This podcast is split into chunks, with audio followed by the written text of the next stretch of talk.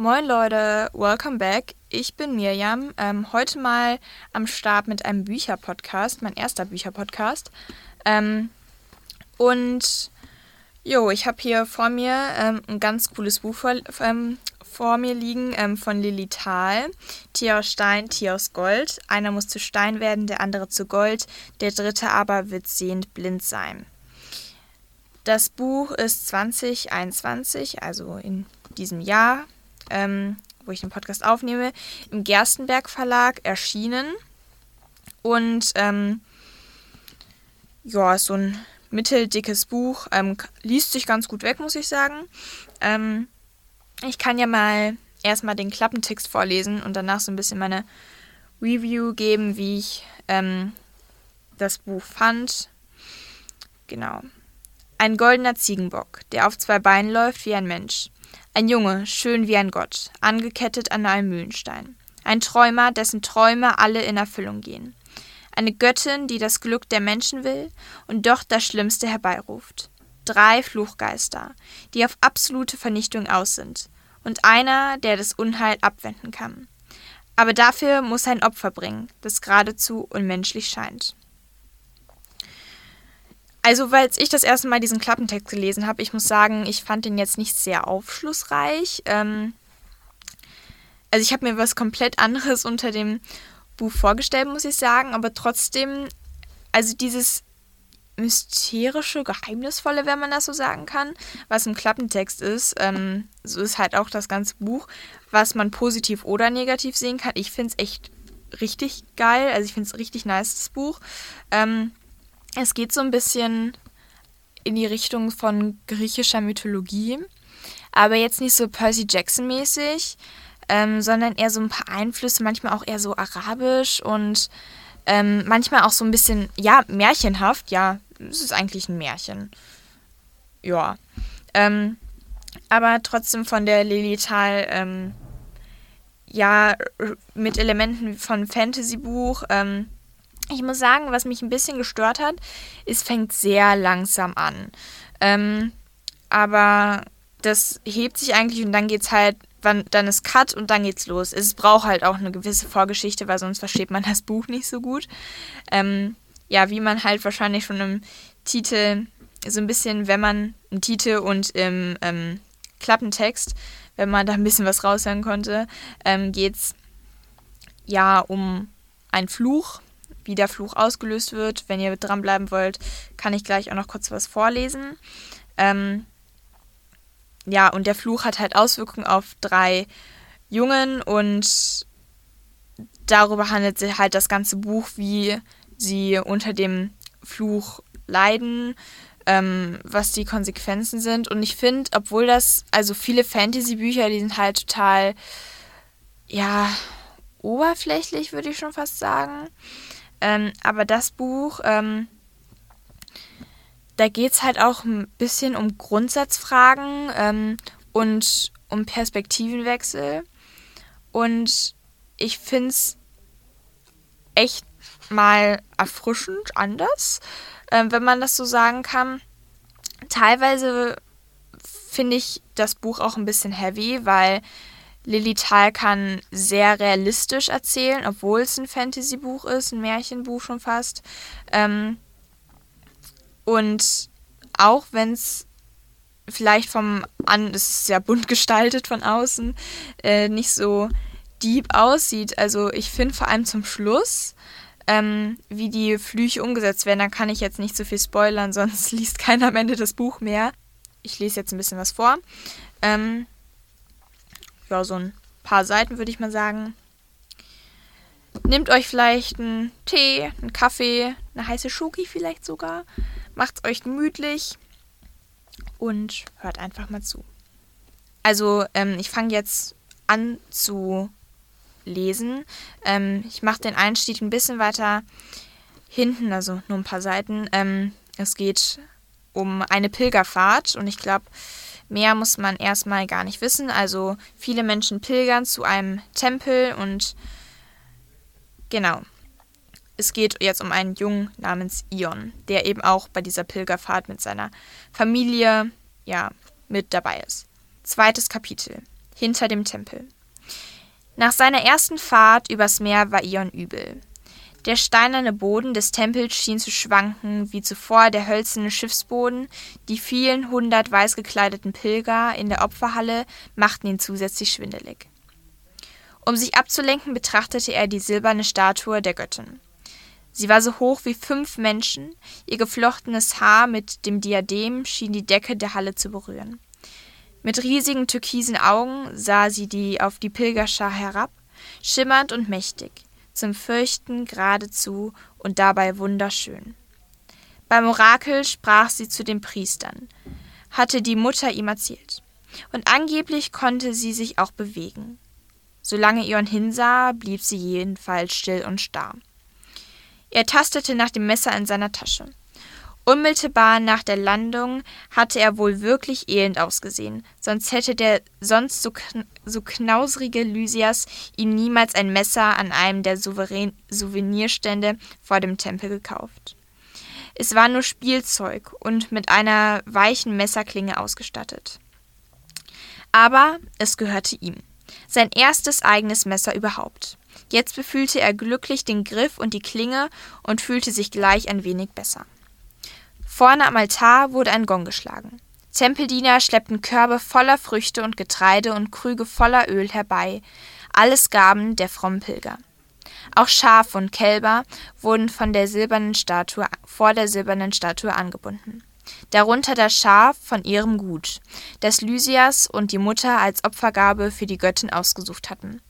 Gestern Abend hatte Ion ihm noch eigenhändig die Hörner vergoldet und sich dabei unbändig auf seine erste Reise übers Meer gefreut. Wieder wurde der Gong geschlagen. Der Priester am Altar reckte die Arme nach oben und übertönte mit seiner Litanei das Meckern und das Blöcken der Opfertiere. O Göttin, Herrin der Natur und aller Geschöpfe, sieh gnädig auf die Opfer deiner Gläubigen. Mögen sie dich nähren und freundlich stimmen. Fruchtbar herrliche Himmelskönigin. Endlos lange ging die Litanei des Priesters.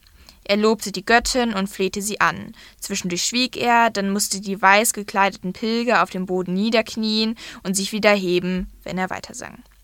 O Göttin, die sie die Strahlende nennen, ziehe ein in deinen Tempel, nimm Wohnung in deiner Statue, erhöre die Gebete deiner Priester. Ion trat dicht an seine Mutter. Ihre schönen, honigfarbenen Haare, die sie auf dem Gut immer offen trug, hatte sie für die Pilgerfahrt unter einem weißen Tuch versteckt. Fremd sah sie damit aus. Ich fühle mich nicht gut, sagte er leise. Tatsächlich ließen die Wärme und Enge und der Geruch von so vielen Menschen neue Übelkeit in ihm aufsteigen. Die Mutter sah ihn kurz prüfend an. Geh ein wenig hinaus, sagte sie. Leg dich in den Schatten eines Baumes. Wenn es besser ist, komm wieder zurück. Während die Pilger die Arme in die Höhe reckten und zur Göttin beteten, bahnte sich Ion einen Weg zu den hohen, offenen Türen des Tempels. Dabei fing er den Blick eines Jungen auf. Schwarzhaarig war er und etwas größer als er selbst.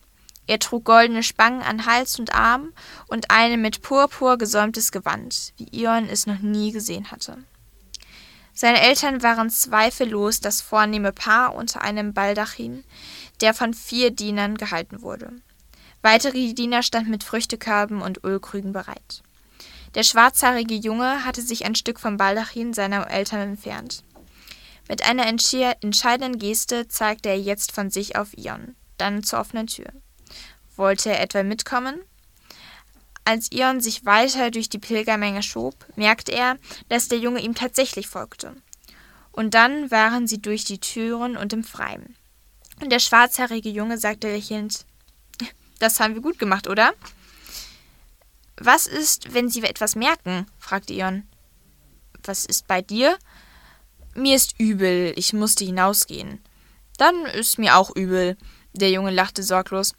Und wenn Sie mir nicht glauben und böse werden, ist auch egal. Niemand tut mir etwas. Er sah sich um. Was wollen wir machen?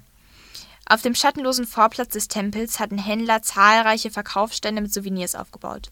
Töpferwaren, Orakeltafeln, Amulette, Spielkram, dazu an allen Stellen die silberne Statue der Göttin, von fingerklein bis menschengroß. Die Händler selbst lagen schlafend unter den Tischen auf ihren Bündeln. Es war brütend heiß. Zu gerne hätte Ion sich die bunten Waren auf den Tischen näher angesehen. Doch der schwarzhaarige Junge lief zielstrebig die Säulenreihen entlang, umrundete den Tempel und hielt auf den nahegelegenen Wald zu. Ion schloss sich ihm an. Der Weg, eben noch sorgfältig gehakt und gekieselt, verlief sich jäh in der Wildnis. Vor ihnen erstreckte sich dichtes Buschwerk und dahinter der dunkle Wald. Ian blinzelte. Kurz hatte er das Trugbild einer Armee waffenstarrender Soldaten gesehen, graue Masken, spitze Lanzen, gepanzerte Arme und Beine. Jetzt standen doch wieder schweigende Bäume. Wollen wir nachsehen, was im Wald ist? fragte der Junge. Vielleicht finden wir ein Ungeheuer. Seine Augen leuchteten, die Aussicht schien ihm zu gefallen. Nein, dachte Ion, doch er zuckte nur die Schultern. Wie heißt du? fragte der Junge. Ion, und du? Kedros. Und ich, ich heiße Smirkos, rief eine dritte Stimme. Aus der Richtung der Verkaufsstände lief ein Junge auf sie zu. Er war klein und dünn. Seine Haare standen vom Kopf ab und hatte dieselbe schmutzige braune Farbe wie die viel zu großen Strohsandalen, in denen er breitbeinig daherlief wie eine Ente. Ihr dürft nicht hier sein, sagte er zu Kedros. Der Goldschmuck und das vornehme Gewand schienen ihn nicht weiter zu beeindrucken. Hinter den Tempel geht nie jemand und in den Wald hinein erst recht nicht.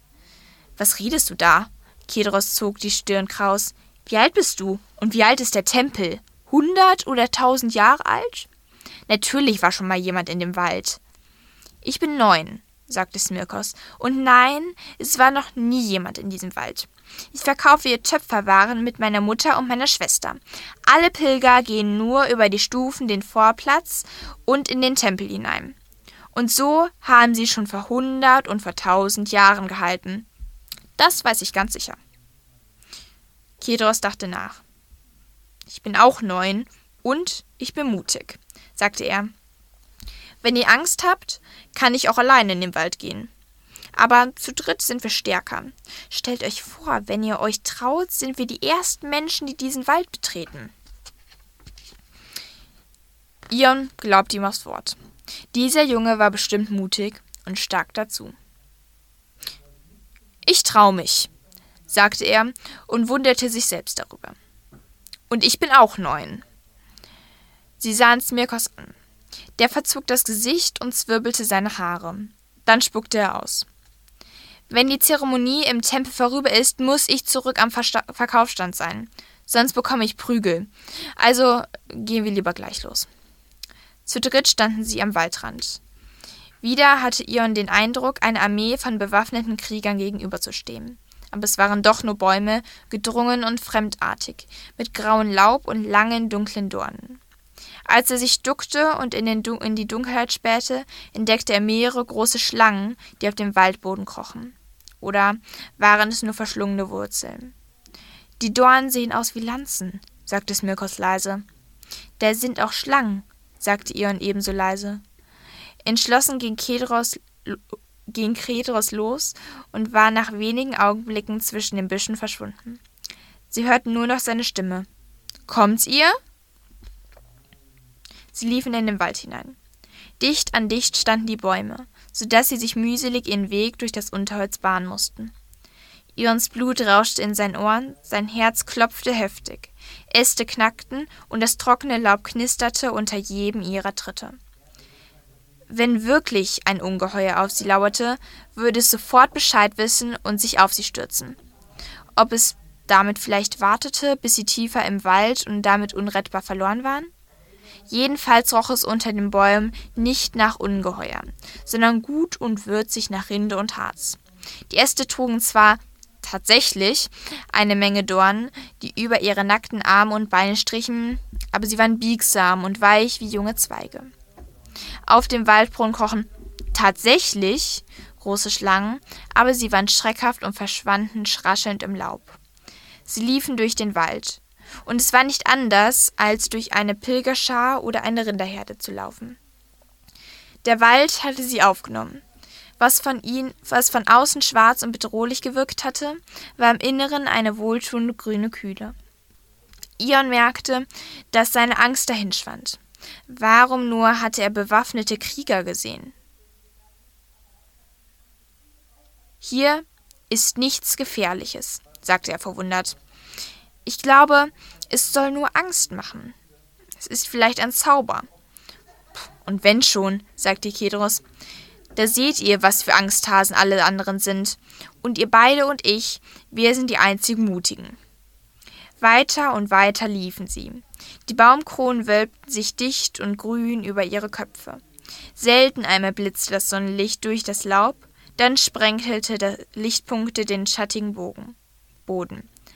Ab und zu krächzte verschlafen ein Vogel, sonst hörten sie nur ihren Atem und ihre Schritte. Wohin wollen wir noch? fragte Smirkos atemlos. Mit seinen viel zu großen Sandalen war er ein Stück zurückgefallen. Ich darf nicht so lange wegbleiben. Kedros war ein Stück vorausgelaufen. Jetzt blieb er abrupt zwischen den Bäumen stehen. Wohin wir wollen?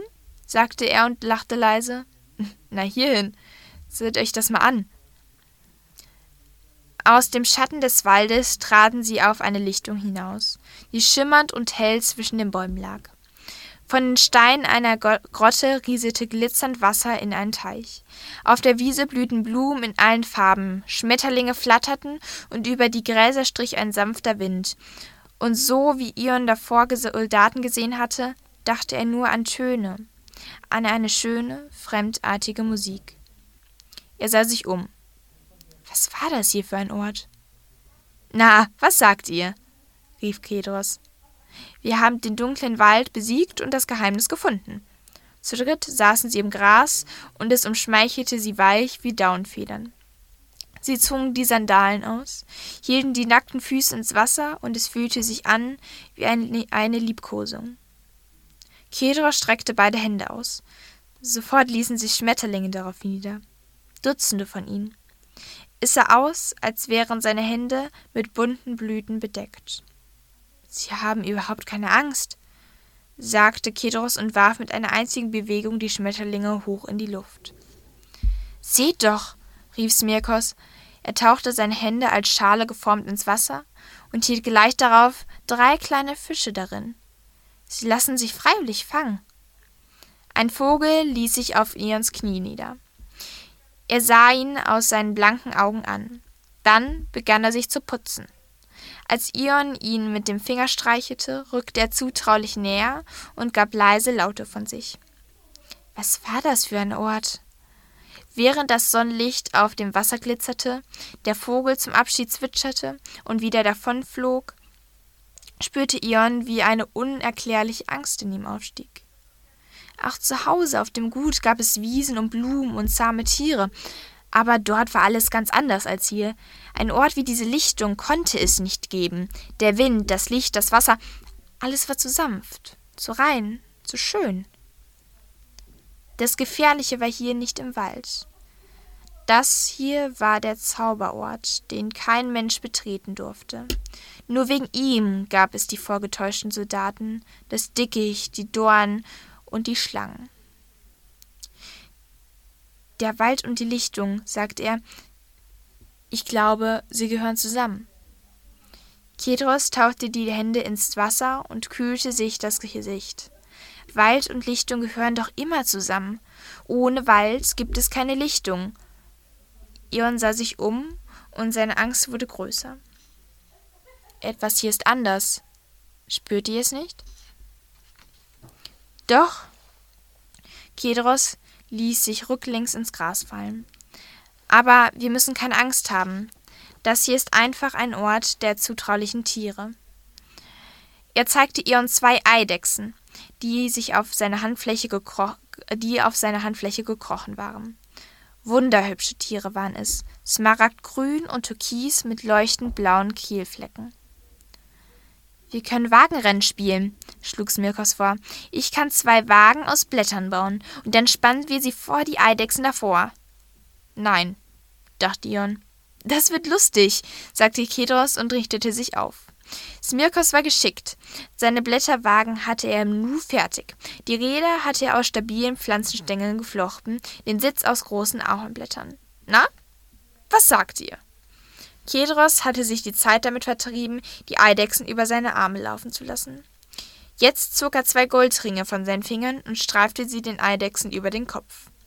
Damit spannen wir sie ein. Er riss die hohen, Gräser ab und band die goldenen Ringe an den Blätterwagen. Die Eidechsen hoben die Köpfe und verharrten still. Na los doch, ihr Schön, sagte Kedros und schnipste mit den Fingern. Zeigt uns, welch windschnelle Läufer ihr seid. Sie ließen die Eidechsengespanne über eine Kiesfläche am Teich laufen. Die Eidechsen rannten und die federleichten Blätterwagen hüpften lustig hinter ihnen her. Es geschieht nichts Schlimmes, dachte Ion. Nichts Schlimmes. Warum klopfte sein Herz so hart? Und jetzt, sagte Kedros, spielen wir Tempelopfer. Oh ja, rief Smirkos, aber ich muss der Priester sein, ich weiß genau, wie das geht. Ion sah zu, wie Kedros und Smirkos die beiden Eidechsen einfingen und von dem Blätterwagen befreiten. Die Eidechsen blieben zutraulich sitzen. Ja, sie reckten die Köpfe in die Höhe, als wollten sie nur zu gerne Tempelopfer spielen. Was für ein Ort war das hier? Smirkos hob die Arme zur Sonne. O Göttin, krähte er, du da oben im Götterhimmel, höre uns! Er tanzte um die Eidechse. Er verdrehte die Augen. Sieh unser Opfer! Kedros machte es ihm nach. O Göttin, höre uns! Mach auch mit, rief er Ion zu. Ion hob halbherzig die Arme, blieb aber stehen. Ich sehe euch zu, sagte er. Es muss doch auch einen anderen Priester zusehen, wie die Pilger am Tempel. Kedros hielt inne. Wir brauchen ein Messer, sagte er. Ja, sonst ist es kein echtes Opfer, pflichtete Smirkos ihm bei. Er sah Ion an. Hat dir dein Vater nicht vorhin ein Messer bei Poleidos gekauft? Lysias ist nicht mein Vater. Dann, das ist egal. Hast du das Messer da? Ian fühlte in seiner Tasche. Ja, da war das Messer. Und er hätte alles dafür gegeben, es im Verborgenen zu halten. Aber er zog es heraus. Sofort hörte es Mirkas auf, Priester zu sein. Fachmännisch wog er das Messer in der Hand. Jeden einzelnen Tag wünsche ich mir so glühend eins, beteuerte er. Ehrlich, für so ein Messer würde ich mein linkes Ohr hergeben. Kedros nahm es ihm ab und befühlte die Klinge. Das ist nur Spielzeug. Smirkos sah Ion an und schüttelte den Kopf. Der, der hat keine Ahnung, wie ein echter Schatz aussieht. Wir spielen ja auch nur, sagte er. Im nächsten Augenblick wurde er wieder zum Priester. Er verneigte sich, hob die Arme zum Himmel, verneigte sich wieder, rollte die Augen und schwang das Messer über die Eidechse. Bringt nur das erste Opfer vor mich, sang er laut und falsch. Kedros nahm eine Eidechse auf die Handfläche und präsentierte sie Smirkos. Hier ist das Opfer, Priester, sang er, und Smirkos schwang das Messer. Ion erschrak. Es wirkte so echt. Und Smirkos schwang das Messer und ließ es auf die Eidechse herabfahren. Sie blutet, sagte Kedros un ungläubig. Er zeigte auf die Eidechse, auf seine Handfläche. Kleine, helle Blutstropfen quollen an ihrer Flanke hervor. Smirkos beugte sich über sie. Das war doch gar kein richtiges Messer, sagte er zu ihr. Es war doch nur Spaß. Warum musst du denn gleich bluten? Die Blutstropfen vereinigten sich zu einem dünnen Rinnsal und tropften von Kedros Fingern auf den Erdboden. Es kann nicht schlimm sein, sagte Ion unsicher. Nur ein Kratzer. Als Kedros die Eidechse auf den Boden setzte, verschwand sie sofort im Dunkeln des hohen Grases. Nicht schlimm, echote Smirkos. Sie kann ja noch richtig schnell laufen. Kedros sah sich um. Wo ist die zweite Eidechse hin? Wo sind alle Tiere hin? fragte Smirkos. Die Lichtung war wüst und leer, als hätte es die zutraulichen Schmetterlinge, Vögel oder Eidechsen nie gegeben. Nichts regte sich, die Stille war vollkommen. Der Teich lag da wie ein dunkler Spiegel. Alles schien den Atem anzuhalten. Ion starrte auf die Erde, auf die Stelle, wo die Blutstropfen der Eidechse versickert waren. Ein feuchter Fleck war da zu sehen, nicht größer als eine Münze. Es kam mir vor, als würde sich die Erde dort auftun und er selbst kopfüber in die Tiefe gezogen, an einem stockfinsteren Ort, der unendlich weit weg war von den Menschen. Ein Brausen erfüllte seinen Kopf, gleichzeitig jaulten und winselten Stimmen um ihn herum und erfüllten ihn mit einem Schrecken, wie er ihn nie zuvor gespürt hatte. Was ist mit dir? Wir müssen los! Ion schreckte hoch. Wind war aufgekommen. Eine jähe Böe fuhr über die Lichtung, kräuselte das Wasser und peitschte Blütenblätter in die Luft. So. Ich hoffe, das war nicht das ganze zweite Kapitel, aber ein kleiner ja, Austeil, ähm, ein kleiner Ausschnitt aus dem ähm, Kapitel.